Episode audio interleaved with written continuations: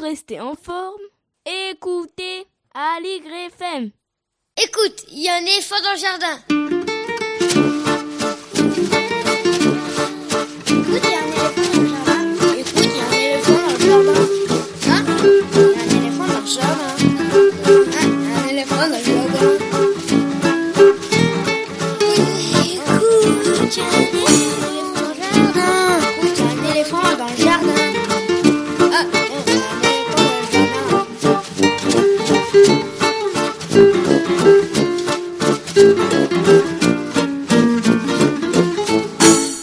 À toutes et à tous, voici Qu'y a-t-il à l'intérieur, épisode 5, la version fabriquée à la maison par Véronique Soulet et Estelle Laurentin de Écoute, il y a un éléphant dans le jardin, notre émission hebdomadaire consacrée à l'actualité culturelle des enfants. Une émission pour tous les adultes qui n'ont pas oublié qu'ils ont d'abord été des enfants. Épisode 5 pour cette sixième semaine de confinement. Bonjour Estelle. Bonjour Véronique. Qu'y a-t-il à l'intérieur? C'est chaque mercredi à 10h30 à l'antenne d'Aligre FM quand c'est possible et c'est aussi en écoute sur le site de la radio aligrefm.org et sur la plateforme de podcast Ocha où vous pouvez réécouter les émissions précédentes et même vous abonner au podcast. Toutes les infos sont sur la page de l'émission sur aligrefm.org. L'actualité culturelle en ce moment, c'est sur la toile, à la télévision, sur les réseaux. Les artistes, les éditeurs, les comédiens, les auteurs développent des trésors d'ingéniosité pour continuer à faire vivre la création et pour proposer aux enfants de quoi nourrir leur imagination, même cloîtrés à la maison. Au fil des jours, les propositions se sont multipliées, se sont diversifiées. Théâtre en ligne, lecture de théâtre au téléphone, feuilleton vidéo, cinéma gratuit sur des plateformes habituellement payantes, chansons, musique ou histoires à écouter. On se rend compte à quel point nous sommes riches de ressources. Et nous tentons d'y faire écho, comme à notre habitude, et de mettre en valeur ce qui nous semble original, réussi, intéressant, ce qui parle aux enfants que nous avons été, autant qu'à ceux d'aujourd'hui peut-être. Alors c'est parti pour des reportages, des chroniques, des rediffusions d'interviews et des lectures avec la complicité des chroniqueurs de cette émission que le confinement n'empêche pas de vous parler. Tout d'abord, on commence par présenter nos excuses aux auditeurs de la bande FM qui ont pu constater l'interruption brutale de l'émission mercredi matin dernier. Erreur technique, erreur de programmation, la période est un peu perturbée, il faut le dire. On espère bien que cela ne se reproduira pas. Les enfants au micro, c'est le titre d'une nouvelle rubrique que nous souhaitons construire avec vous, les auditeurs de cette émission, ou plutôt avec les enfants qui vous entourent, en partenariat avec le magazine Paris Môme. Proposez à vos enfants de devenir reporter radio. Vous lui prêtez votre téléphone pour s'enregistrer ou enregistrer un moment de sa journée, ou bien quelque chose qui se passe à la maison, un jeu, un repas, une conversation rigolote, ou bien encore pour interviewer quelqu'un de la famille. En tout cas, toutes les idées sont les bienvenues. Sans oublier, euh, Véronique, bien sûr, d'ajouter son prénom et son âge dans l'enregistrement, le tout assez court, hein, 3 minutes maximum. Vous nous envoyez le fichier MP3, enfin le fichier son en tout cas à Paris Môme. Alors l'adresse, on va vous la mettre sur le site, mais c'est on reste à la maison.parimôme@gmail.com ou bien à éléphant@aligrefm.org et après un petit habillage sonore par nos soins, il sera diffusé dans l'émission au cours des prochaines semaines et puis sur le site de Paris Môme. Une belle idée, non? Ouais, super. On attend vraiment vos reportages. On est trop impatiente.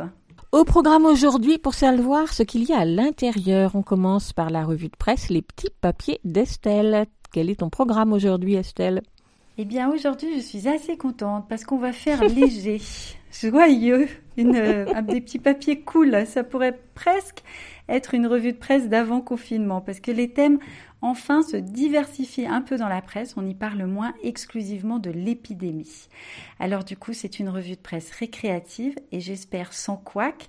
Ça, c'est un petit indice sur le thème et on n'en saura pas plus pour l'instant. Ensuite, on file au cinéma sur canapé avec euh, En attendant d'être déconfiné, on va se faire un petit ciné, la chronique mitonnée par Anne-Sophie Le Picard, habituelle chronique cinéma de l'émission, pour nous guider parmi les nombreuses propositions de films pour enfants accessibles de chez soi.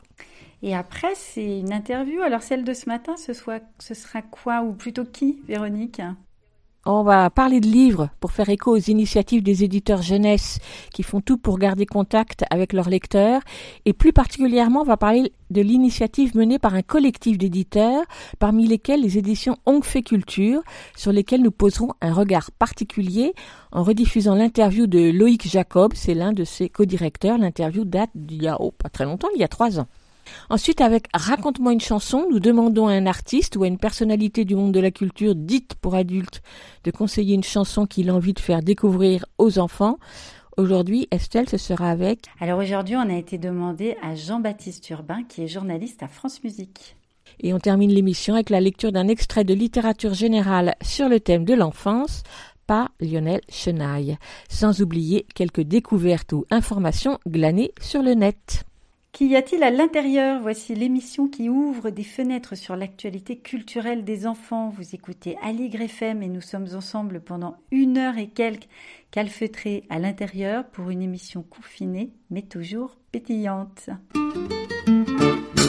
On commence cette émission avec l'actualité numérique des artistes jeunes publics présents en ce moment sur le net et sur les réseaux sociaux, car ils sont nombreux, comme les artistes tout publics, à réaliser et à publier depuis leur lieu de confinement des propositions originales. Après Hervé Subiette et Jean les semaines passées, voici celle de Lady Do et Monsieur Papa, le duo composé par Dorothée Daniel et Frédéric Fegas, dont les chansons délicieusement pop nous enchantent depuis leur premier CD, paru en 2016, sobrement intitulé Lady Do et Monsieur Papa, pour lequel d'ailleurs nous les avions reçus à ce micro. Sur scène comme sur CD, leur univers pétillant pour les petits est réjouissant. L'amour en plume, leur second spectacle et second CD, apparu il y a tout juste un an, toujours aussi réussi. Sur Facebook, vous les avez peut-être vus en live le mercredi 1er avril, puisqu'ils ont inauguré le festival Je reste à la maison.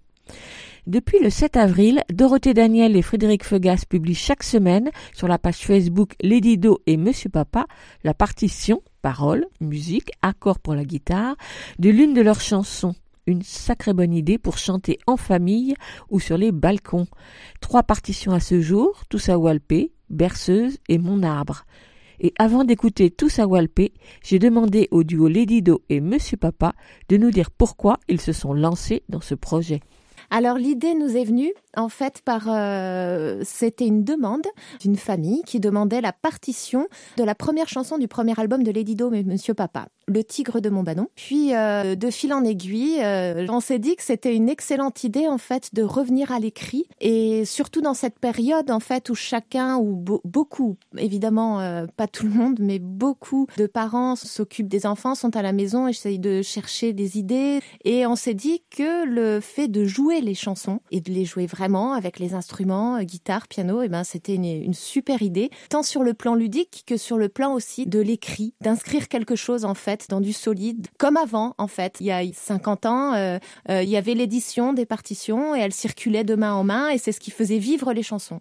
Donc on s'est dit revenons à, ça. Et puis oui, pour venir avec ce qui se passait avant, c'est qu'avant qu'il y les chaînes les, les, gramophones, qui avaient une tradition orale, écrite du moins de la musique, qui consistait que pour pouvoir entendre la musique à la maison, eh bien, on achetait des partitions, puis on les jouait. Parce qu'il n'y avait pas forcément des radios, il y avait, c'est vrai que début 20e, euh, jusqu'à l'apparition des, radios vraiment euh, démocratisées dans les années 30-40, c'était comme ça. Lady Do, Monsieur Papa, c'est sur scène et, c'est tout un pan qu'on adore, mais euh, on aime aussi transmettre, voilà, ce petit cadeau qu'on se fait entre ceux qui nous aiment et nous-mêmes. C'est important en ce moment.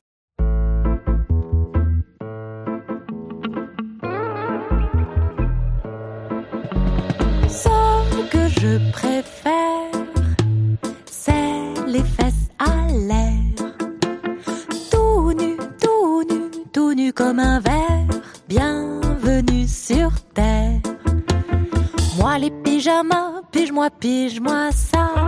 Les chaussettes à poids, en poil de la main. Les pantalons longs, vermis, vermillon. Ça me gratouille, ça me chatouille, ça me dérange, ça me démange.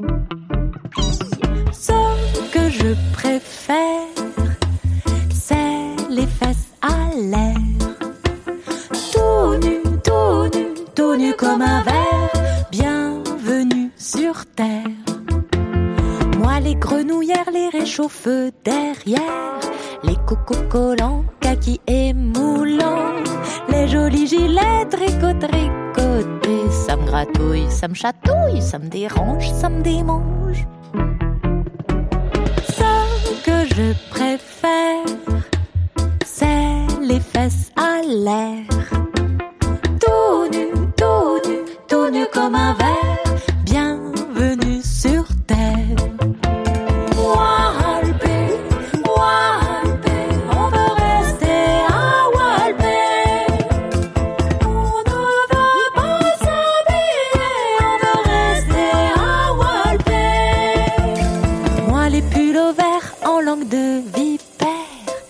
Chaussons en peau de bison, les chapis chapeaux en poil de chameau. Ça me gratouille, ça me chatouille, ça me dérange, ça me démange. Ce que je préfère, c'est les fesses à l'air. Tout nu, tout nu, tout nu comme un verre. Bienvenue sur terre.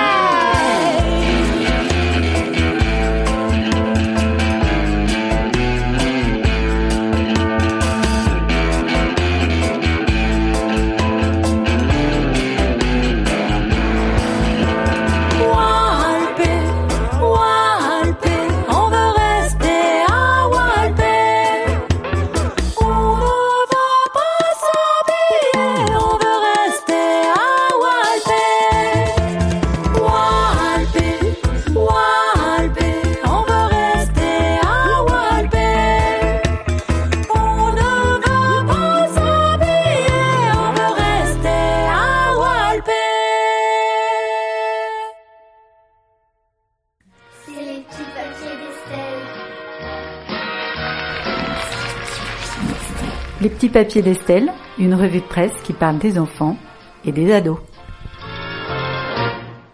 Quand les animaux reprennent possession de la ville, c'était sur France Culture. Canards, renards, sangliers et même parfois des daims s'approprient les centres-villes en France, quand dans d'autres métropoles du monde, les habitants ont pu croiser dindes sauvages, pumas, caïmans ou encore des chèvres. S'agit-il d'un retour des animaux en ville ou plutôt d'une réappropriation de l'espace? Pour répondre à cette question, la matinale de France Culture accueillait le 17 avril Bruno David, paléontologue et biologiste président du Muséum d'histoire naturelle. Il nous rappelle qu'il faut savoir qu'en ville, toute une faune est présente. Il y a des fouines, des hérissons, des renards et des chauves-souris. C'est une faune très discrète parce qu'il y a une présence humaine très forte. À l'occasion du confinement, les humains étant moins présents, cette faune est moins stressée et elle réoccupe tout simplement les espaces et les périodes de temps qui étaient non disponibles avant.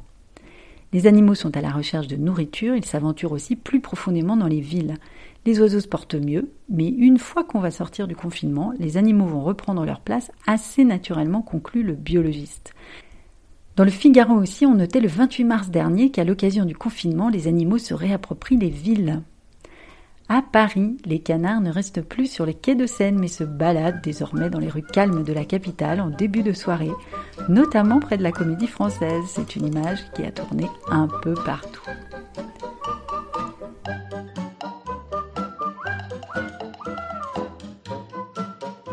Et oui, quand l'homme n'est plus là, les canards dansent. Autre exemple dans le Figaro toujours. À Venise, le confinement a littéralement stoppé le tourisme. Les bateaux restant désormais à quai, les eaux sont redevenues plus claires. Et un peu partout, certains oiseaux qui normalement s'arrêtent de chanter quand il y a du bruit, à présent s'arrêtent de s'arrêter.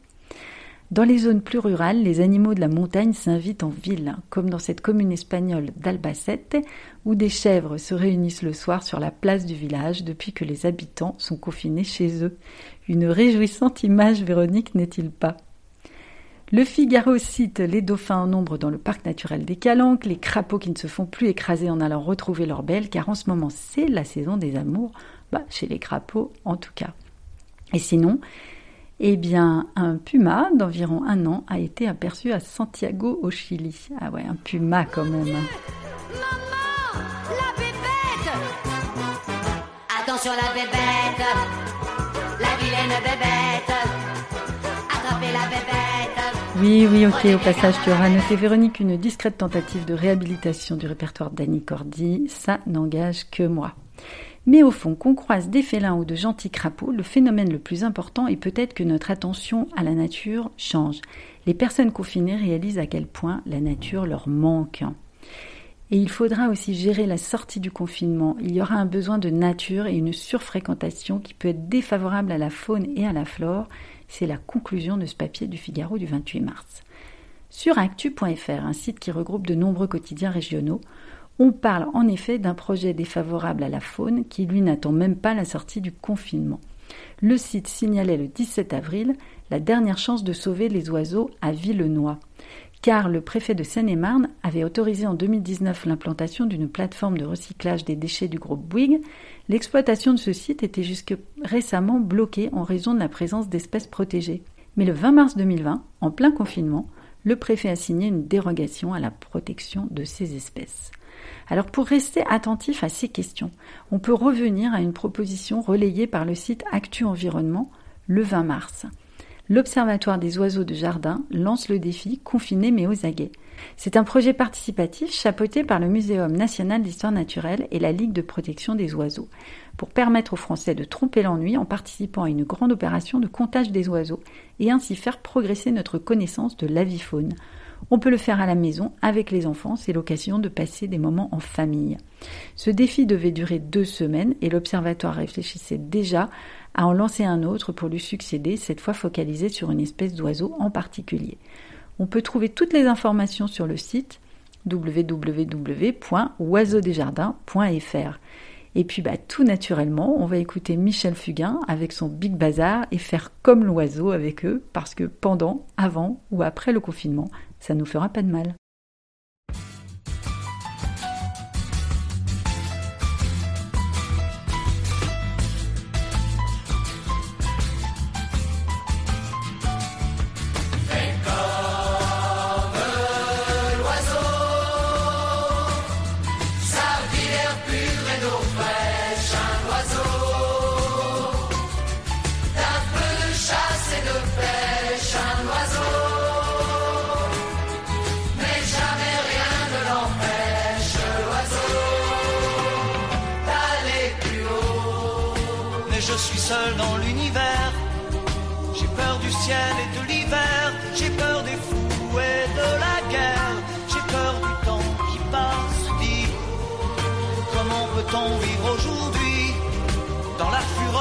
Dans le bruit, je ne sais pas, je ne sais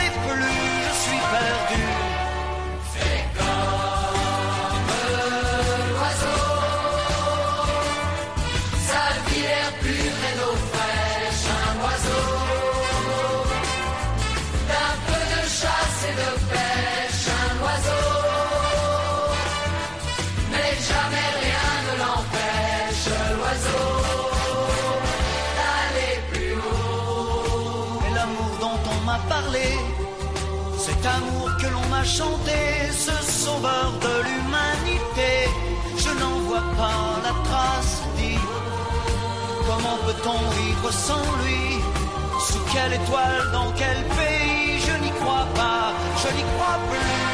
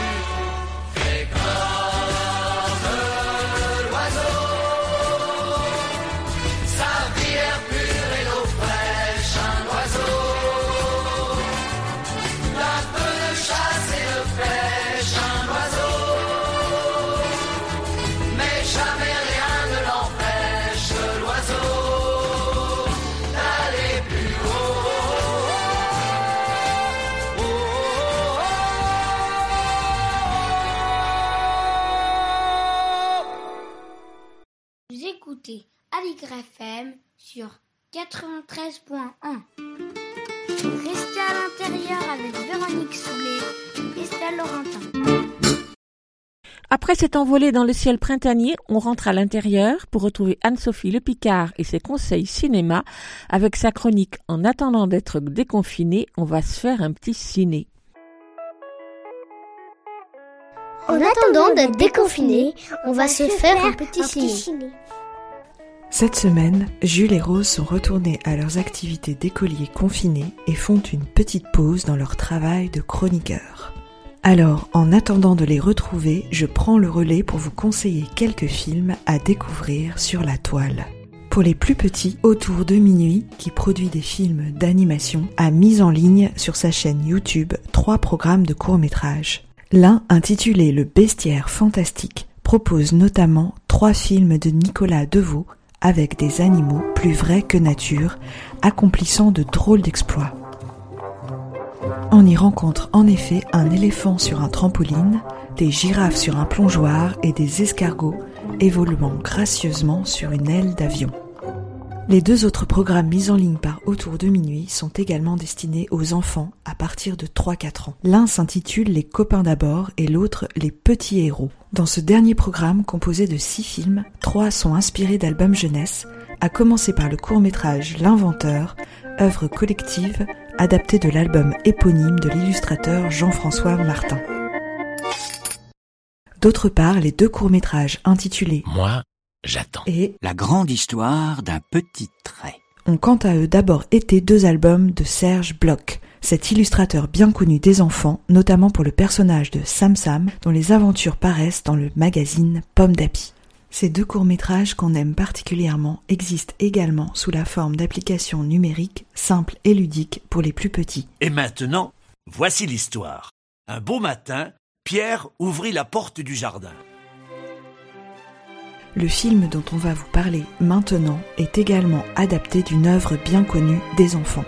Il s'agit, vous l'avez peut-être reconnu, de Pierre et le loup de Sergueï Prokofiev, une œuvre qui a fait l'objet de plusieurs adaptations animées. Walt Disney en a fait un court-métrage dans les années 40 et la réalisatrice Suzy Templeton un sombre et magnifique film de marionnettes oscarisé en 2008. Mais c'est une autre version qu'on vous présente aujourd'hui, réalisée par Gordon, Corentin Lecomte et Pierre-Emmanuel Lié. Ce dernier, illustrateur de talent, a imaginé une animation stylisée et inspirée de l'écriture musicale qui se mêle aux prises de vue réelles des musiciens de l'Orchestre national de France et du personnage de Pierre. Le résultat, joyeux et enlevé, narré par le comédien François Morel, est à voir dès 4 ans et accessible librement sur le site de France Télévisions. À noter pour prolonger la découverte du film qu'il est aussi accessible sous forme d'application numérique. Pour finir, je vous propose de passer des petits héros à une héroïne qui, du haut de ses 12 ans, défie la société patriarcale dans laquelle elle grandit. Ce tout premier film jamais produit en Arabie Saoudite et qui porte le nom de son personnage principal, Vajda. Vajda? est l'œuvre de la réalisatrice Aefa Al-Mansour. Nous suivons donc l'histoire de cette adolescente rebelle qui veut, envers et contre tous, faire du vélo, pratique interdite aux filles dans son pays. Sorti en 2012, le film est disponible sur le site d'Arte Télévision en version sous-titrée jusqu'au 29 juin. Accessible à partir de 9 ans et inspirante à tous les âges, on espère que l'histoire de Vajda vous transmettra résistance et ténacité. C'est tout ce qu'on vous souhaite pour cette semaine. Vous pouvez bien sûr retrouver sur le site de l'émission tous les liens vers les films ainsi que la présentation des applications dont on a parlé. Et si vous voulez prolonger la découverte des films de Nicolas Deveau qu'on vous a présenté en début de chronique, je vous invite à réécouter l'émission du 26 février dernier où nous avions eu le plaisir de l'accueillir pour le premier épisode de notre série Filmer les animaux. C'était En attendant d'être déconfiné, on va se faire un petit ciné. à bientôt. Merci Anne-Sophie et à la semaine prochaine. Vous le savez peut-être déjà, depuis le début de la semaine, vous pouvez à nouveau acheter des livres dans vos librairies préférées. C'est certainement une bonne chose car la situation de la chaîne du livre est bien évidemment largement détériorée. Les librairies peuvent dorénavant faire du click and collect, c'est-à-dire vous choisissez et payez vos livres en ligne sur le site de la librairie parmi le stock disponible et vous venez les récupérer aux horaires indiqués par la librairie une initiative qui permettra peut-être de renflouer en partie les caisses qui se sont vidées dans les librairies. Depuis le début du confinement, les publications de nouveautés sont suspendues bien sûr, mais les éditeurs ne manquent pas d'idées et de propositions pour maintenir le contact avec leurs lecteurs et offrir de quoi occuper les enfants à partir de leur catalogue. Coloriage, lecture à voix haute, bricolage, jeux, nouvelles et récits à lire, il y en a pour tous les âges malins, huit d'entre eux se sont regroupés pour le faire ensemble et assurer chaque jour une pastille antivirus, comme ils l'ont appelé, une le matin et une le soir, en fin de journée. Les éditions du Ricochet, Margot, Le Muscadier, Helvétique, 2, l'initiale, Sipango et Ongfei Culture. Alors ce matin, nous en profitons pour vous faire découvrir ou redécouvrir les éditions Ongfei Culture en rediffusant en partie l'interview de Loïc Jacob, l'un des deux éditeurs, un interview réalisé en février 2017 alors que la maison d'édition célébrait ses dix ans. C'est parti.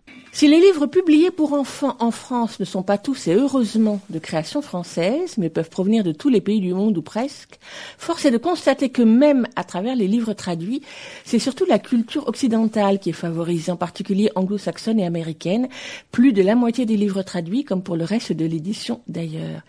Mais très peu de livres en provenance d'Amérique du Sud, des pays asiatiques, encore moins du continent africain, si ce n'est à travers les contes de tradition populaire, lesquels, il faut bien le dire, favorisent une approche plutôt stéréotypée et figée de ces cultures éloignées des nôtres et viennent conforter des images teintées d'exotisme qui ont longtemps prévalu en littérature de jeunesse pour évoquer ces cultures.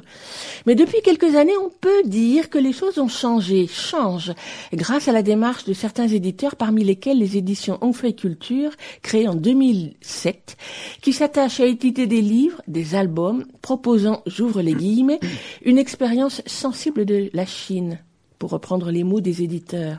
Des récits, des fables, des contes, des poèmes d'auteurs chinois, vieux de quelques siècles ou tout à fait contemporains, qui invitent ainsi les jeunes lecteurs français à découvrir comment les créateurs, les artistes chinois voient le monde, le pensent, l'écrivent ou le racontent. Une invitation à décentrer son regard ou plutôt à le croiser avec des regards différents, à l'image de la démarche des éditeurs qui, pour une grande partie des albums, ont sollicité des créateurs français pour illustrer les albums, Géraldine Alibeux, De Dieu, Sarah, Clémence Paulet, Samuel Ribéron, pour en citer quelques-uns. Rencontre des cultures, ouverture à l'autre. Depuis dix ans, Loïc Jacob et Chun Langier, les deux fondateurs et éditeurs de Hongfei Culture, ont publié euh, 70 albums, je crois 69 pour être très juste. Et si la Chine ou la culture chinoise reste le fil principal des publications, le projet éditorial, lui, s'est élargi à des créations entièrement françaises dans lesquelles la relation à l'autre et l'intérêt pour l'inconnu demeurent les motifs principaux des histoires. Dans chacun de ces albums, à l'écriture soignée, ciselée, parfois très poétique, dans les traductions de Sean Languier depuis le chinois comme dans les textes des auteurs français, les illustrations souvent d'une grande force créative viennent soutenir des textes dans une sorte de simplicité évidente. Des albums à partager avec les enfants et à découvrir ce matin avec l'un des deux éditeurs, donc Fait Culture, Loïc Jacob. Loïc, bonjour. Bonjour Véronique. Alors j'ai envie de commencer non pas par les livres, mais par une autre de vos publications qui existe depuis 2013 et qui est Cui Cui, qui est un journal que vous envoyez à vos et aux, libraires qui peuvent le demander même pour leurs clients s'ils le souhaitent. Il y a un code barre, il est gratuit. Et on peut le trouver aussi sur, sur le net et, sur le site de toute façon des éditions. Alors, j'ai envie de commencer par ça parce que j'ai l'impression qu'on y retrouve dans ces publications la réflexion qui guide vos publications. Parce que des journaux comme ça, un certain nombre d'éditeurs en font pour présenter leurs livres et on retrouve dans, dans Cui des interviews d'auteurs ou des présentations de livres comme il peut y avoir dans d'autres publications des éditeurs. Mais là, à chaque fois, il y a toute la pensée, toute la réflexion qui nous fait dire qu'effectivement, chacun de vos livres a été longuement pensé avant d'être réalisé peut-être, traduit mmh. peut-être, en tout cas mis dans les mains des enfants. Mmh. Mais ça, ça, me fait très plaisir et ça ferait sans doute très plaisir à Sean que vous commenciez par euh, Cui Effectivement, comme éditeur, on a des intentions et elles sont souvent chez un éditeur euh, très invisibles au, au, lecteur parce que c'est normal, hein, l'éditeur est invisible derrière le livre, il porte un livre, celui des créateurs. Un éditeur, c'est d'abord un créateur de catalogue. Il ne fait jamais un livre, enfin souvent en tous les cas, quand il fait un livre, il ne le fait pas par hasard il le fait dans le cadre d'une construction, celle de son catalogue. Et ce catalogue-là, lui, peut être bavard, il peut dire beaucoup de choses, il peut dire en tous les cas les intentions des éditeurs, et c'est le cas pour nous. Et effectivement, Cui est largement là pour mettre à jour à travers des thématiques simples, hein, qui sont la, reconnaissance euh, de l'autre différent, qui sont le fait de, de se lier à l'autre par des gestes d'attention, qui sont euh, d'appeler à la fréquentation de l'autre et pas seulement à la connaissance de l'autre. Ces éditos-là, qui font la première page de nos quatre pages de gazette, ont vocation, oui, à éclairer sur notre démarche. On trouve des jolies pensées, en tout cas des jolies formules, comme euh, cultiver des regards qui relient favoriser l'expérience du monde, favoriser la transmission, vous voulez le dire, pour une reconnaissance de l'autre, une acceptation de l'autre, un partage avec l'autre, comme vous venez de le dire, et donc accepter d'aller vers l'inconnu, donc les fondements de la maison dont on fait culture. Tout à fait. Qui est né de la rencontre de deux personnes, deux cultures très différentes, hein, l'un venant de Taïwan et étant de culture chinoise, et puis euh, l'autre, moi-même, né à Saint-Dizier, en Haute-Marne, ayant grandi à Troyes, et donc euh, par une culture euh, occidentale et française. Euh, la France a une part importante dans cette culture occidentale. Et dès notre rencontre, on s'était dit que ce serait intéressant de faire résonner entre elles ces cultures-là, pas pour qu'elles se dénotent, pas pour qu'elles manifestent ce qu'il y a de différent, mais justement pour qu'on constate que construites sur des bases différentes, elles parlent finalement des mêmes choses. On est devant des mêmes paysages et on ne les exprime pas, on ne les ressent pas de la même manière c'est de la culture. Alors ça, c'est le fondement de la maison d'édition dont on fait culture, qui fait la ligne directrice et qui rassemble tous les ouvrages. Mais peut-être que ce que vous venez d'énoncer là n'est pas forcément visible pour chacun des enfants qui va lire les livres, qui ne va jamais, je pense pas, lire tous les livres euh, de la maison d'édition. Mais là, pour vous, ça n'a pas d'importance. Ça. Non, ça n'a pas d'importance. C'est euh, quelque chose à quoi on est souvent confronté quand on prend la parole, par exemple, en journée pro, devant des bibliothécaires, des libraires. Évidemment, très vite, on leur dit que notre discours est très intellectuel et ne concerne pas, là, celui-ci, les enfants. Ce qu'on souhaite, nous, c'est qu'un enfant ait du plaisir dans le livre qu'il parcourt. Il se trouve juste que dans ce livre-là, ce qu'on essaie de lui proposer est parfois un peu différent de ce qu'il va trouver ailleurs et ça, ça lui ouvre des portes après à lui de les emprunter ou pas. L'idée étant que l'enfant est vraiment celui qui va déterminer le livre. Juste un petit mot sur le nom de la maison, Ongfei, qui veut dire grand oiseau en vol. C'est un, mot qu'on a emprunté à un poète chinois du, XIe siècle, Su Tongpo, et qui compare la vie à un grand oiseau en vol et qui dit que elle survole des montagnes enneigées, qu'elle laisse des traces et qu'elle ne s'attache pas à ces traces-là, appartiendront à ceux qui les lisent. Un livre n'est complet que quand le lecteur y met le nez euh, dedans et quand euh, il le garde un peu pour lui. Si c'est un livre qu'il referme aussi vite, ben c'est pas pour lui euh, que ce livre est fait et ça n'est pas grave. On a créé la maison vraiment sur une ligne forte, hein, qui était la rencontre entre la culture chinoise et la culture française chinoise par le texte, française par l'image. Et on continue de travailler sur euh, cet aspect-là à travers des publications tous les ans et encore euh, cette année pour euh, des textes à venir. À côté de cette part-là très interculturelle, ce qui nous est très vite apparu, c'est qu'en fait, nous étions en train de parler de l'autre et plus précisément de la fréquentation de l'autre. Et ces notions-là, on, pouvait les trouver très vite dans d'autres ouvrages qui n'avaient aucun lien avec la Chine. Le premier d'entre eux a été Si je grandis, d'une illustratrice euh, auteur qui s'appelle Mélusine Thierry, et qui, en 2009, hein, donc on avait un, an et quelques mois, donc il y a longtemps, parfois on croit qu'on a fait ça depuis peu, mais qui nous a proposé ce texte. Elle avait illustré auparavant un texte chinois, d'un chinois du début du XXe siècle, et on a trouvé là exactement ce qu'on souhaitait dire aux enfants que euh, la vie, c'était d'abord ce qu'il y avait devant soi et qu'il ne fallait pas euh, s'inquiéter de faire un pas en avant. De toute façon, on n'a pas tellement le choix et il faut ensuite faire avec euh, ce pas en avant et le monde qu'on trouve. Et donc, c'est tout le mouvement qu'on demande en permanence aux individus dans la vie qui est proposé aussi dans ces livres-là. Donc deux éditeurs, peut-être pas de culture différente, d'identité culturelle différente, mais en tout cas d'origine et de construction et d'éducation différentes. Est-ce qu'il y a des, des points qui justement, lorsque vous travaillez autour des livres, qui achoppent justement parce que vous avez des parcours différents ou est-ce que vous êtes toujours avec Jean Lianguier toujours d'accord sur la façon d'envisager ces livres pour les enfants? Alors, il n'y a pas de désaccord majeur, mais parce qu'on se connaît très bien, donc on sait euh, comment l'un et l'autre euh, fonctionnent. Il y a par contre euh, des choses intéressantes, c'est-à-dire que il arrive que Sean vienne vers moi avec un texte et que je lui, par ma réaction, je lui manifeste ce que sera la résistance d'un lecteur français parce que les choses ne se disent pas de la même façon en Chine et ici, parce qu'elles ne se vivent pas de la même façon. Il y a un très beau livre qu'on a fait tout au début de la maison qui s'appelle Marée d'amour dans la nuit, qui est un livre qui me posait des problèmes euh, au début, un texte qui me posait des problèmes parce que une maman est morte. Alors le, texte ne le dit pas. Euh, on nous dit simplement le, petit garçon dit à son papa euh, viens allumer de l'encens avec moi, avec moi. Maman le faisait. On comprend que la maman n'est plus là. À la fin de ce, de ce livre, le père, qui est pris par une émotion parce qu'il y a presque 100 jours que la maman est morte, pleure il pleure en gros du début à la fin du livre, et l'enfant qui lui est dans, le bonheur de la fête aux lanternes rit, et il rit du début à la fin du livre. Et c'était compliqué pour euh, un lecteur français comme moi de comprendre qu'on pouvait ne pas voir l'un gagner sur l'autre. Et ça, ça a été la première euh, grande leçon que j'ai reçue et qui n'avait pas évidemment la forme d'une leçon. Hein. C'est au fil de, beaucoup de conversations que j'ai compris que oui, on pouvait proposer que des personnages vivent des émotions différentes, euh, l'essentiel étant qu'ils vivent bien l'un à côté de l'autre, euh, sans, sans forcément que l'un veuille transformer l'autre. Et donc là, vous diriez que c'est caractéristique de la culture chinoise Oui. Et qu'on le va retrouver comme ça aussi d'autres aspects dans cette façon d'aborder le monde, de poser le regard sur le monde, qui est caractéristique des Chinois et pas des Français. Nous ou sommes, des Occidentaux plutôt. On est universaliste. Nous sommes persuadés que nous devons faire un et c'est vrai du plus petit au plus grand niveau euh, de l'échelle, c'est vrai au niveau des individus, où nous devons faire euh, une unité et en permanence essayer de ramener à nous quelqu'un qui est à côté de nous, c'est vrai en termes d'affection, c'est vrai en termes de société, de politique, etc. Ça, c'est une des grandes, grandes différences d'avec un monde sans doute beaucoup plus euh, divers en Chine, qui a appris depuis très très longtemps, évidemment, hein, à vivre avec toutes ces diversités-là. On a le sentiment d'uniformité, mais en réalité, en, Chine, elle est très loin d'exister, de même que sont très loin de ne pas exister, exister pardon, les individus hein, dont on prétend qu'ils n'existent pas en Chine.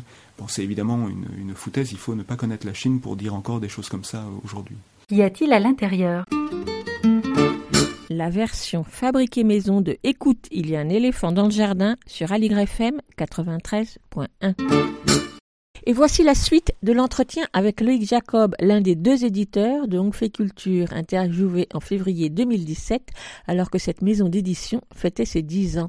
Il nous présente l'album Mamie contre les moutons de deux auteurs chinois, Liao Qiaoqing et Xu Chengliang, paru en 2016 et qui s'inscrit dans un contexte chinois par les illustrations ou par la mise en scène des détails de la vie quotidienne, tout en abordant une thématique universelle, celle de la difficulté à s'endormir, que les enfants connaissent. Micro. Quand on choisit un livre chinois, on, en a peu. Hein. On est essentiellement une maison de création. On doit avoir euh, sept livres, je crois, qui sont des achats de droits, ou huit livres, dont quatre qui viennent de Chine. Et Mamie Coton, euh, contre les moutons, en fait partie, c'est le tout dernier. Quand on le choisit, on le choisit parce que, non pas il nous parle de la Chine, parce qu'en général, dans nos livres, on ne parle pas de la Chine, en fait. Ce sont des auteurs chinois qui parlent de la vie, de la mort, de l'absence, de l'amour, des paysages, des fleurs, parfois de la difficulté à s'endormir. Quand on a choisi ce livre, on l'a choisi parce que on avait une grand-mère qui comptait les moutons désespérément en cherchant à s'endormir, qui sans cesse se relevait pour faire quelque chose parce qu'elle pensait à quelque chose à faire, et qui, au fil de ces choses qu'elle fait, a des petits gestes qu'on ne comprend pas à la première lecture, mais qu'on comprend ensuite, qui sont des petits gestes d'attention pour celui qu'elle est en train d'attendre. Alors, je, révèle un peu la fin, mais elle ne s'endort pas parce qu'elle attend Papy Coton qui n'est pas encore rentré. Et la dernière image nous montre Papy Coton entrant dans la maison une lanterne à la main. Et cette lanterne à la main n'est pas n'importe quelle lanterne. Un peu plus tôt dans le, livre, Mamie Coton est allée jusqu'à l'entrée du village en pleine nuit avec une lanterne. Et l'air de rien, elle a posé la, lanterne sur une branche d'arbre. Elle l'a accrochée sur une branche d'arbre. Et on s'en est pas rendu compte à la lecture. On revient avec elle à la maison, on, ne voit pas qu'elle n'a pas la lanterne. On ne découvre la lanterne que quand Papy Coton revient.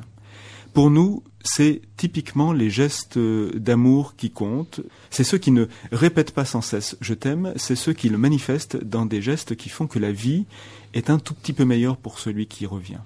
Par ailleurs, c'est un livre effectivement très marqué dans son contexte. C'est un village chinois. C'est une peinture à l'aquarelle qui a un côté un peu un peu classique, un peu suranné. C'est une grand-mère euh, avec une maison qui n'est pas du tout euh, contemporaine, mais qui n'enferme pas les Chinois dans un stéréotype d'une culture classique, traditionnelle même. Plutôt, vous parliez des contes tout à l'heure. Ça m'a fait plaisir que vous en parliez en disant qu'il n'y a pas que les contes pour euh, ces autres pays-là quelque chose qui vous marque, ça, le fait qu'on veuille réduire euh, la culture de l'autre à celle qui correspond aux stéréotypes euh, bien ancrés. on était en visite il y a quelques jours dans une librairie euh, en province et la libraire nous dit, on regarde un peu autour de nous, elle nous dit ah mais vous vous n'êtes pas classé ici, vous êtes en bas, les comptes sont en bas. Donc Hong Fei c'était les comptes et c'est pas qu'on fasse les comptes, c'est que la Chine, c'est les comptes.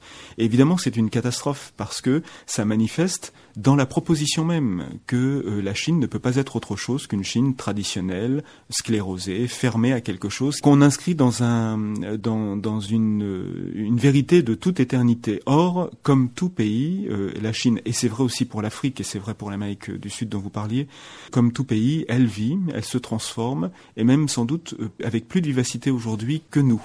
Et je pense qu'on serait euh, bienvenu, non seulement à le savoir, mais à le constater dans les propositions qu'on fait, notamment auprès des enfants. Dans les textes que vous traduisez, qui viennent de Chine, vous favorisez quel type de récit, de texte, de regard, voire d'écriture? Je vois par exemple, vous avez apporté un livre qui s'appelle Réunis. C'est un, livre qui évoque le Nouvel An chinois et qui raconte l'histoire d'un papa qui rentre chez lui après un an d'absence parce qu'il travaille euh, au loin. Euh, la petite fille euh, est heureuse de le revoir. D'abord, elle a peur parce qu'elle a 5 ans et donc quand il est parti, elle avait 4 ans. Donc elle ne le reconnaît pas à son retour et il faut qu'ils qu'ils aillent ensemble chez le coiffeur pour qu'elle voie le visage de son papa vraiment réapparaître ce qu'on aime dans ce livre, c'est que il est à la hauteur d'un enfant, il est à, la hauteur des gâteaux que l'enfant fait avec son père et de la pièce du bonheur que son père met dans les gâteaux pour l'enfant. Il ne raconte pas l'histoire des adultes, mais l'histoire de cet enfant-là. Et pourtant, c'est un texte de littérature, et pourtant, c'est un texte que les adultes vont avoir un grand plaisir euh, à lire. C'est un texte qui s'écrit au présent.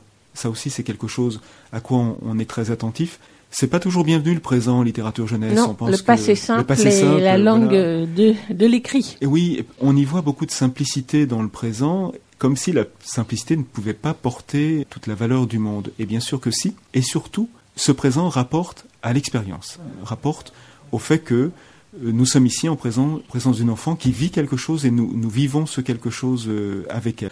Le mot expérience, le mot pratique, euh, ce sont des mots auxquels on est très attaché.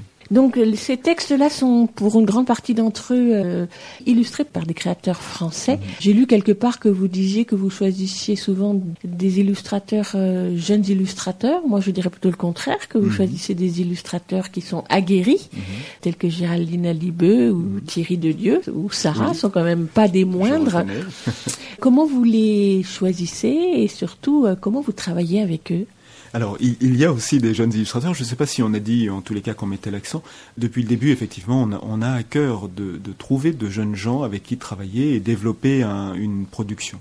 Là aussi, je pense, comme tout éditeur, on a une, une, base de connaissances. Et quand on lit des textes, il y a des noms qui viennent. Il y a des noms qui surgissent. Par exemple, Sarah, on a fait deux titres, un qui s'appelle Un bon fermier et l'autre L'invité arrive. L'invité arrive est un titre très important pour nous. Ce sont des poésies euh, chinoises du XIe et, et du VIIIe siècle. Tout à fait moderne. Exactement, qui nous parlent de notre monde euh, aujourd'hui. Et c'est ça le challenge, c'est de trouver dans cette littérature d'ailleurs et de il y a si longtemps des choses qui sont valables pour aujourd'hui. Eh bien écoutez, c'est un dimanche euh, sur mon canapé que le nom de Sarah a vraiment surgi en lisant Un bon fermier dans le recueil de poésie chinoise que je lisais depuis très longtemps. Il a surgi J'en ai parlé euh, à Sean. Et on est allé chercher euh, Sarah, qui nous a fait l'honneur d'accepter de travailler avec nous. On est allé la voir avec deux textes. Elle nous a dit celui-là me plaît, un bon fermier. Puis donc ensuite on a fait l'invité euh, arrive. C'est un univers qui surgit quand on lit des rencontres. Oui, ce sont des rencontres d'abord avec des images, puis ensuite c'est vrai qu'il faut que nous apprécions les gens. Il est arrivé qu'on travaille avec des personnes et qu'on ne fasse pas de deuxième livre parce que le travail se fait pas dans une bonne entente, parce qu'on est dans un rapport de force, parce que voilà. Donc il faut qu'on soit bien avec les gens avec qui on travaille.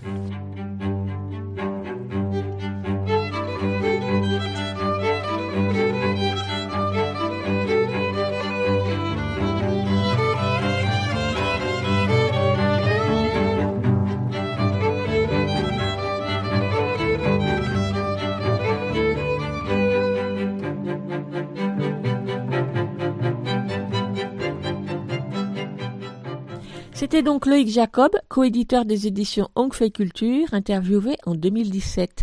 Vous pouvez retrouver sur le site de la maison d'édition la présentation de l'ensemble du catalogue et celle des albums à venir prochainement. Et en attendant la fin du confinement, les éditions Ongfei ainsi que sept autres éditeurs, regroupés dans le collectif Pastille Antivirus, proposent tous les jours sur Facebook et sur le net, matin et soir, une petite pastille découverte sur l'un ou l'autre livre du catalogue. Par exemple, on peut y voir et entendre Pierre Cornuel, auteur, illustrateur, parler de la préparation et de la réalisation de son album Shaolin Pays de Kung Fu, paru en janvier dernier chez Fei Culture. Je vous propose de l'écouter. Bien sûr, il manque les images, mais vous, pouvez les vous pourrez les retrouver sur YouTube, enfin, après avoir écouté.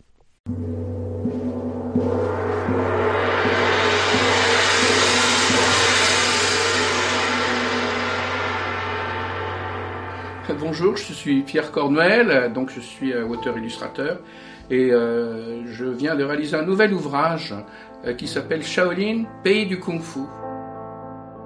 Shaolin, pays du Kung Fu, euh, c'est l'histoire d'une petite fille, Meng Meng, qui fuit son village parce qu'il est attaqué par des brigands. Alors blessée, elle va être recueillie au monastère Shaolin grâce à un petit singe, Chichi. Et pendant sa convalescence, elle va se nouer d'amitié avec un, autre petit garçon, Kuni, qui est déjà un jeune élève du maître de, Kung Fu. elle va découvrir euh, tout cet univers étonnant. Eh bien, l'idée de ce nouvel livre, elle est venue en en parlant avec euh, mon éditeur, donc on fait. Euh, justement, il y avait assez peu d'albums qui abordaient le, le, sujet du kung fu pour la jeunesse.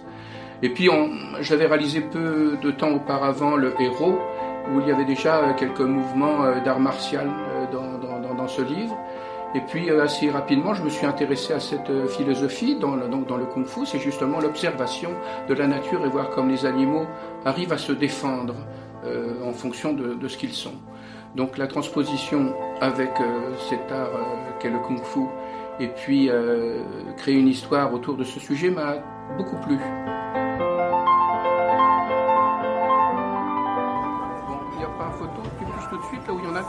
Hmm. En nous intéressant à Shaolin et donc au Kung Fu, on s'est rendu compte effectivement qu'il n'y a à peu près rien en album jeunesse sur le Kung Fu. Le Kung Fu est perçu ici comme une technique sportive. elle n'est jamais proposée comme ça, elle n'est jamais montrée comme ça, elle n'est jamais euh, rencontrée comme ça en jeunesse. Ben, mon éditeur, donc Chun euh, et Loïc, euh, évidemment, sont, sont, très importants. Ce sont eux qui encadrent le projet et qui me permettent aussi d'avoir rentré dans une pagination définie pour le livre, et puis euh, un regard extérieur qui permet de voir si on est toujours efficace dans la narration. De ce point de vue-là, le, travail, le partenariat avec eux me plaît beaucoup aussi. je pense que ça permet d'avoir plusieurs visions sur le même projet, d'essayer d'optimiser évidemment la narration. moi, je fais évidemment mes esquisses euh, euh, d'ailleurs dans le métro, dans le RER, j'avais déjà fait tout un premier découpage. Ensuite, Sean m'avait demandé d'écrire toute l'histoire. On le revoit ensuite encore. Euh, donc, il y a beaucoup d'échanges pour. Ben, c'est un peu comme je dis souvent, c'est un peu comme le tournage d'un film. Voilà.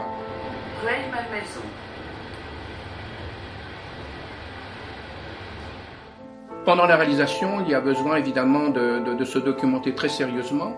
Euh, j'ai la chance d'être ami avec Hélène Ranley qui m'a permis de rencontrer euh, Maître Tu, qui est un euh, tout à fait impressionnant personnage qui fait du kung-fu, qui pratiquait du kung-fu. Le voir devant soi, ça m'a énormément stimulé. J'ai pris d'ailleurs pas mal de photos comme documentation. Et euh, cette documentation m'a beaucoup servi dans le livre aussi pour euh, avoir des gestes qui soient tout de même euh, le plus précis, le plus juste possible, même si je me suis accordé quelques libertés poétiques autour.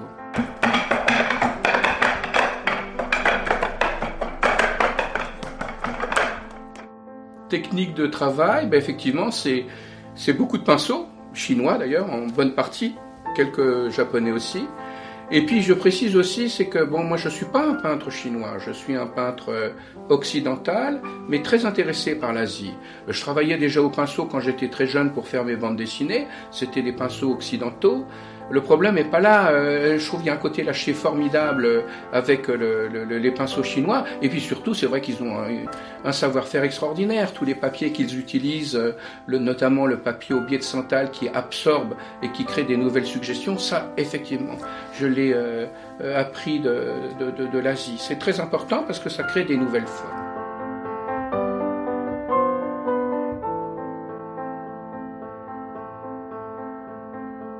Ce que j'essaie de transmettre aussi avec ce livre, c'est auprès des enfants. Bien sûr, c'est un art martial, c'est merveilleux, mais qui montre qu'il faut beaucoup de rigueur pour faire quelque chose. Qu'on veuille être artiste, pianiste ou toutes sortes de choses ou sportif, il y a un travail à faire sur soi énorme, euh, vaincre justement euh, toutes ces difficultés pour essayer euh, de, de, présenter quelque chose qui n'est pas du tout simple à apprendre. Rien n'est simple, mais au final, effectivement, quand on réussit à obtenir ces effets, ces, choix, ça donne une forme de, de, de bien-être énorme. En fait, le trésor en soi, c'est de faire pousser son propre arbre qui va nous redonner la confiance. Quoi. Vous pouvez réécouter et surtout regarder ce making-of de l'album Shaolin Pays de Kung Fu par Pierre Cornuel aux éditions Hongfei Culture sur le site du collectif d'éditeurs Pastille Antivirus. L'adresse labernic.com slash pastille antivirus. Bien sûr, on met le lien sur la page de l'émission sur aligrefm.org. Et vous pouvez suivre l'actualité du collectif Pastille Antivirus sur Facebook l'adresse pastille-antivirus, pastille au singulier. On écoute la musique composée par Marie-Annick Lépine du groupe québécois Les Cowboys Fringants, musique qu'elle a composée pour le teaser de présentation de l'album Le Barrage, apparaître aux éditions québécoises 2, 2 D EUX. Le teaser est à voir sur le site de Pastille Antivirus.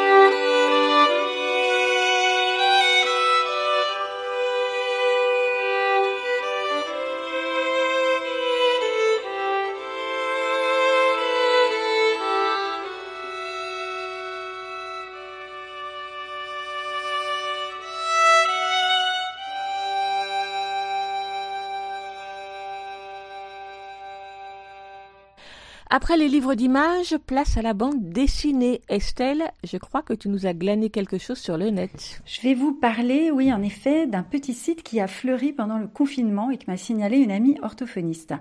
Il s'agit de cocovirus.net. C'est une initiative bénévole destinée à combattre l'impact de la crise du coronavirus sur l'équilibre des plus jeunes. C'est un site internet qui offre des bandes dessinées sur des sujets associés à la crise pour créer des discussions. Ces BD sont disponibles en ligne ou en téléchargement, c'est-à-dire qu'on peut les lire sur écran ou les imprimer si on en a la possibilité. Ils sont disponibles en différentes langues.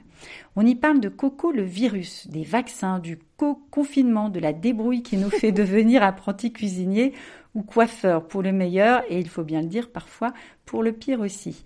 Les BD évoquent les coco-conflits dus à la promiscuité, l'école à la maison en ces jours de rentrée, c'est d'actualité, le temps passé sur les écrans quand on est enfermé, bref, un tas de questions qui jalonnent notre nouveau quotidien et auxquelles parents et enfants n'étaient pas préparés. On peut donc aller piocher dans toutes ces bandes dessinées pour aider au dialogue et trouver des façons un peu détournées, marrantes, d'éclairer en famille nos nouvelles situations de vie. C'est pas prétentieux ni dogmatique, ça reste simple, de bon sens avec de jolis dessins. Bref, à la suite de la CAF, la CAF c'est la Caisse des allocations familiales, ou des académies de Montpellier et de Versailles, nous, ici, on recommande chaudement Coco le virus. Et qui est-ce qui l'a créé ce site? Alors, ce site, il a été créé par une sœur et son frère. Elle, à l'origine, elle est psychomotricienne de formation et elle se consacre aussi à sa passion. Ça tombe bien, c'est l'illustration. Son frère, il est ingénieur et il aime bien expliquer aux autres comment les choses fonctionnent. Ils ont maintenant quasiment un fan club avec des retours très positifs qui les poussent, bah, du coup, évidemment, à continuer. Et c'est quel genre de retour? Écoute, euh, l'équipe du site m'a gentiment transmis quelques-uns de ses retours. Alors par exemple, on lit Je m'occupe de deux jeunes ados. Vos fiches m'ont été d'un grand secours pour lancer des petits débats sur l'actualité, leur permettant ainsi de s'exprimer plus facilement sur le sujet. Ou bien, merci pour vos planches très pédagogiques, pleines de sensibilité et d'humour. Un bel outil pour ceux et celles qui, comme moi, travaillent avec des enfants, notamment des enfants en grande difficulté. Et puis enfin, on a une enseignante de CM1 qui leur dit Mes élèves sont comme beaucoup d'enfants, partout dans le monde, en manque d'école, en manque de copains. Dans leur cocon de confinement se côtoient parfois peur, colère et ennui. Vos planches contribuent, par des mots simples, à donner du sens à un événement complexe pas mal comme compliment. Alors ça, c'est ouais, le côté des pros, mais les parents sont vraiment pas en reste non plus. Ils sont ravis. Alors n'hésitez pas, si vous avez envie de réfléchir avec les enfants et surtout avec le sourire, eh ben allez voir sur cocovirus.net. Et on mettra le lien sur le site de l'émission, sur la page du site de l'émission. Absolument. Vous écoutez Aligre FM sur 93.1. Restez à l'intérieur avec Véronique Soulet et Stella Laurentin. Bien, on enchaîne avec de la chanson. Voici le quatrième épisode de Raconte-moi une chanson. Un artiste, un programmateur, un journaliste, bref, un adulte qui n'est pas spécialiste de la culture jeune public invite les enfants à découvrir une chanson et nous explique pourquoi. Après une danseuse qui nous avait fait découvrir une comptine créole de son enfance, un compositeur qui avait lui apporté sa chanson écrite à la demande d'un enfant proche de lui, le directeur du théâtre d'Ivry et sa proposition de reprise très fantaisiste d'une chanson de Roland Topor. Aujourd'hui, c'est un journaliste spécialisé en musique et particulièrement en musique classique qui propose une chanson aux enfants. Raconte-moi une chanson. Une chanson Jean-Baptiste Urbain est journaliste. Il travaille depuis longtemps à Radio France. Il a aussi été rédacteur en chef d'un journal d'information sur TV5 jusqu'en 2019. C'est un connaisseur et un passionné de musique classique. Il lui rend hommage tous les jours en présentant la matinale de France Musique. En ce moment, après une petite interruption pour se réorganiser, il assure cette matinale chaque matin de son appartement de confinement. Il partage actualité musicale et coup de cœur avec les auditeurs. Jean-Baptiste aime aussi beaucoup la chanson française et il a une tendresse particulière pour une des grandes voix féminines de celle-ci. Alors c'est une des chansons de cette femme qu'il a choisi de faire découvrir aux enfants. On l'écoute nous expliquer ça. Bonjour à tous. Alors la chanson que j'ai choisie, c'est une chanson d'Anne Sylvestre. Anne Sylvestre, elle a aujourd'hui 85 ans. Beaucoup la connaissent pour ses chansons pour les enfants, les fabulettes euh, qui ont bercé des générations, qui continuent d'ailleurs de le faire avec leurs très beaux arrangements musicaux et puis les histoires, les idées aussi qu'elle véhicule sans jamais rien asséner. Des questions de tolérance, de respect des différences. Des fabulettes d'ailleurs qu'Anne Sylvestre n'a jamais chanté sur scène, contrairement à son répertoire pour adultes. Elle a commencé en 1957 dans les cabarets, aux côtés de Georges Brassens. L'année dernière encore, elle se produisait à la Cigale à Paris.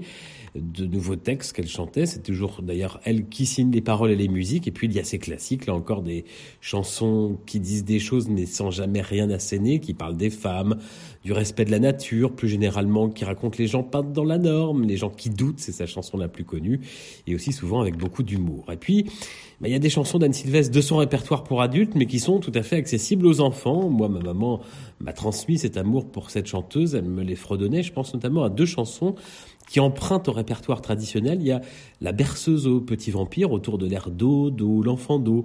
Et puis comme c'est le printemps, j'avais envie de vous faire découvrir peut-être cette chanson, La petite hirondelle, très guirette en apparence avec sa flûte, mais où la chanteuse exprime très en filigrane comme souvent certaines douleurs de son enfance. Qu'est-ce qu'elle a donc fait, la petite hirondelle? Qu'est-ce qu'elle a donc fait pour s'envoler à tire d'elle En poussant son cri pointu, hirondelle, où t'en vas-tu? En poussant son cri pointu, hirondelle, où t'en vas-tu? Hirondelle belle. En enfilant les aiguilles de bois, sans le sentir, me suis piqué le doigt. Sans le sentir, j'ai perdu mon enfance. Elle s'enfuit quand la peine commence. En enfilant les aiguilles de bois, oui, j'ai perdu mon enfance, je crois. Qu'est-ce qu'elle a donc fait, la petite hirondelle Même si c'était vrai, fallait pas lui couper les ailes. Va tes petits sacs de blé, tu les auras bien payés. Va tes petits sacs de blé, tu les auras bien payés. Hirondelle belle. En enfilant les aiguilles de bois, j'avais un cœur, on me l'a mise en croix.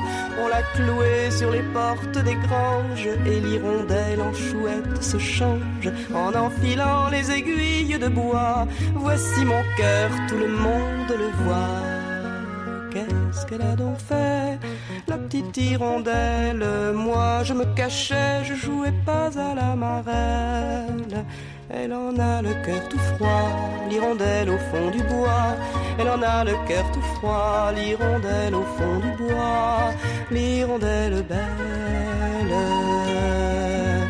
En enfilant les aiguilles de bois, ma peine marche aussi vite que moi. Quand j'ai couru, elle a suivi sereine. Quand je m'arrête, elle attend que je vienne. En enfilant les aiguilles de bois, que l'on enterre ma peine avec moi. Qu'est-ce qu'elle a donc fait, la petite hirondelle? Qu'est-ce qu'elle a donc fait pour que son cœur reste fidèle? Qu'on la laisse s'envoler, elle a bien assez pleuré. Qu'on la laisse s'envoler, elle a bien assez pleuré. L'hirondelle belle. En enfilant les aiguilles de bois, oh laissez-moi ce qui reste de moi.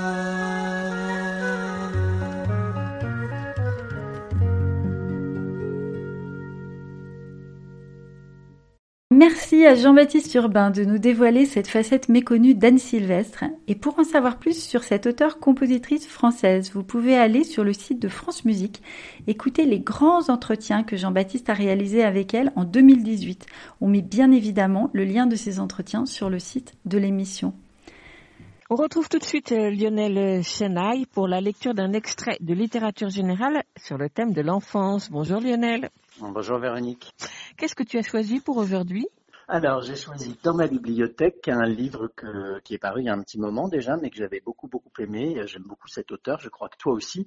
Il s'appelle Olivier Adam et c'est un extrait de Falaise. Donc, euh, Falaise, en fait, c'est l'histoire d'un homme qui part à Étretat euh, là où sa mère s'est suicidée 20 ans plus tôt et le temps d'une nuit, il va dérouler le fil de sa vie et partir à la recherche d'une part manquante de son enfance et notamment euh, essayer de retrouver les souvenirs de sa mère. Voilà, donc c'est pas c'est pas un extrait très très gai, mais c'est un très beau livre. Ça s'appelle Falaise d'Olivier Adam.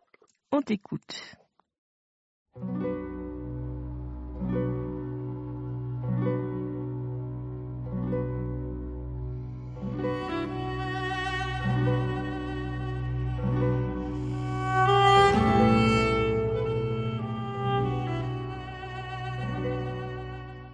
Nous avons passé trois nuits à Étretat. Mon père y avait retenu deux chambres à l'hôtel des Corsaires, mais nous n'en avons utilisé qu'une. Peut-être était-ce la 103, différemment décorée, mais vaste aussi. et doté d'un balcon où l'on pouvait s'allonger au grand air. La première nuit, nous avons dormi dans le grand lit, mon frère, ma mère et moi. Mon père avait pris l'un des deux fauteuils. Nous n'avions pas tiré les rideaux, et le jour s'est levé vers huit heures. Je me souviens de la lumière franche et de nos regards éblouis par la mer sous le soleil, la blancheur aveuglante des falaises. Maman s'est levée la première, a ouvert les fenêtres et s'est penchée au dehors, vêtue d'une robe de nuit au ton pâle. Elle chantonnait en frissonnant, contemplait la plage et s'allumait des cigarettes à la file, se saoulait de matins lumineux. Durant ces deux journées à Étretat, elle n'a pas quitté la chambre. Elle restait sur la terrasse à boire du thé, un livre sur les genoux, ou bien c'était un journal. Ses yeux plissés parcouraient l'horizon. De temps à autre, elle se levait, traversait la pièce, laissait sa main valide traîner derrière elle, s'attarder sans pesanteur sur le bois des meubles ou dans nos cheveux en bataille, tandis que nous jouions, mon frère et moi, au pendu ou au morpion. Vers midi, le premier jour, mon père est sorti avec mon frère, acheter de quoi préparer des sandwichs. Le lendemain, c'est moi qui l'ai accompagné. Les rues étaient sombres en retrait de la mer, aux murs crépis et décorés de bois. Nous avons passé nos après-midi sur la plage, nous la quittions parfois pour les sentiers. À l'ouest, vers le Havre, se déployait la lande rase et pas encore mangée par le golfe. On longeait des prés où sautaient des lapins, on se penchait sur le vide pour en éprouver le vertige. À l'est, s'étalaient des champs où ruminaient des vaches, et la chapelle dominait le village. Je ne me souviens pas du visage de mon père, de ses réactions lorsque ma mère refusait de nous suivre, préférait rester à l'hôtel pour y faire une sieste ou simplement lire. Je me souviens seulement du tour de clé qu'il y enfermait, de nos promenades muettes et du vent de la peur qui me prenait de ne pas la retrouver à notre retour. Nous rentrions dans la lumière du soir, et elle était là. Comment aurait-il pu en être autrement? Comment aurait-elle pu s'envoler, s'évaporer ou se dissoudre? Allongée au centre du lit, les rideaux à moitié tirés, elle nous faisait signe d'approcher et nous nous collions contre elle. Elle nous serrait en chantant à voix basse. Et soudain, je n'avais pas plus de quatre ans. Les derniers rayons s'échouaient dans l'eau, adoucissait la blancheur des roches alentour, les jaunissait un peu. Tout ce temps, maman était très calme, silencieuse et sans doute abrutie par les médicaments. De la troisième nuit, je garde l'image précise et pourtant reconstituée du corps de ma mère chutant dans la nuit. Nous dormions sur la terrasse, Antoine et moi, emmitouflés dans nos blousons, nos quatre couvertures, engloutis dans le ventre de la mer. Le ciel était sans étoiles, opaque et noir, la nuit plus claire aux abords des réverbères. Je me rappelle n'avoir jamais eu autant que cette nuit-là la sensation que la mer enflait, grondait, hurlait au fur et à mesure que tout autour s'endormait, saturait l'espace et recouvrait le monde. Sous la lune absente, ma mère a quitté le lit où ronflait mon père. Doucement, elle a tourné la clé. Elle a longé la grande plage et nous ne l'avons pas vue. Elle allait pieds nus, transparente et vêtue d'une longue chemise, ainsi qu'elle se promenait parfois dans les rues du quartier où nous vivions. Comme elle aujourd'hui, souvent je marche la nuit, errant aveugle au milieu des arbres ou le long de la mer, les mains frôlant l'écorce, les chevilles griffées par les ronces et la bruyère, la peau humide et glacée sans savoir pourquoi, tandis que montent des parfums gorgés d'eau. Au voisin, mon père la disait somnambule et je le croyais, Loin de me rassurer, ce mensonge me plongeait dans l'effroi, car circulaient ces histoires étranges qui voulaient qu'en la réveillant, on prenne le risque de la tuer. Le sentier grimpait, raide et obscur. Ma mère avançait à tâtons. Des pierres affleuraient, et bientôt sur ses jambes, tu sens des écorchures et de la terre. À deux pas du vide, elle s'est penchée sur les eaux noires, la mer épaisse en bas des rochers sombres, gris anthracite à cette heure. Le printemps finissait et ma mère a fait un pas de plus. Son corps, comme un pantin de caoutchouc, s'est échoué à marée basse, crâne et corps fracassés au pied des falaises, couverts de sable noir, de cailloux minuscules, de coquillages et de mica.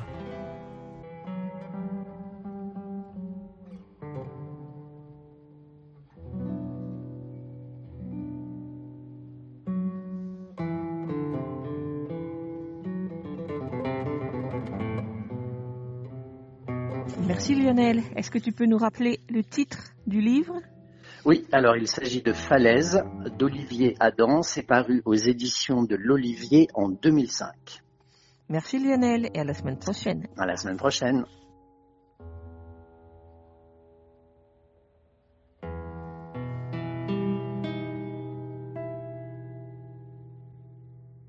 Qu'y a-t-il à l'intérieur? La version fabriquée à la maison d'écoute, il y a un éléphant dans le jardin, c'est fini pour aujourd'hui, mais on vous donne rendez-vous mercredi prochain, même heure, sur Aligre FM 93.1. Et nous aimerions bien vous allécher avec le programme, mais en fait, nous ne savons pas encore ce qu'on vous dira.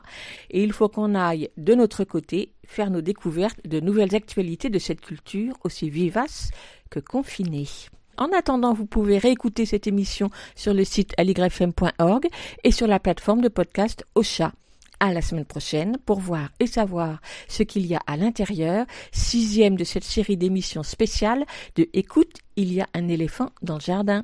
À la semaine prochaine, oui. Et on attend surtout vos reportages. Alors, pour trouver l'adresse à laquelle nous l'envoyer, soit celle de Paris Môme, soit celle de l'émission, vous pouvez aller sur aligrefm.org le site de la radio. L'émission c'est Écoute, il y a un éléphant dans le jardin, où vous pouvez aller sur la page Facebook de cette même émission ou sur le site de Paris Môme ou encore la page Facebook de Paris Môme. Avec tout ça, vous trouverez quelques explications, le rappel de la durée, pas plus de 3 minutes, et puis les adresses mail auxquelles nous envoyez vos reportages. À la prochaine. À bientôt. À plus.